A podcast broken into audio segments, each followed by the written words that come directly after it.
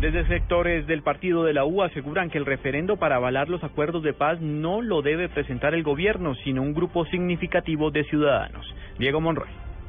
Argumentando que la soberanía la tiene el pueblo según la Constitución y que todos los colombianos de una u otra manera son víctimas del conflicto, el senador del partido de la U, Chamorro, aseguró que el referendo con el que se busca consultarle a la ciudadanía si avalan o no los acuerdos a los que se llegue con las FARC lo tiene que presentar el mismo pueblo. No solamente estamos pidiendo que los colombianos seamos aquellos los cuales tomemos la decisión final, sino que también tomemos la decisión inicial de tomar esos puntos del acuerdo y de presentarlo a consideración del Congreso con una con un número de apoyos, eh, los cuales son requeridos por la Constitución y por la ley, para que de esta manera se dé el trámite legislativo correspondiente, para que finalmente sea el pueblo eh, colombiano el que también defina, resumiéndolo en una sola frase, que el pueblo de Colombia lo presente y que el pueblo de Colombia lo refrene. El senador Jimmy Chamorro aseguró que este referendo, como él lo plantea, lo debería presentar ante la registraduría un grupo significativo de ciudadanos. Diego Fernando Monroy, Blue Radio.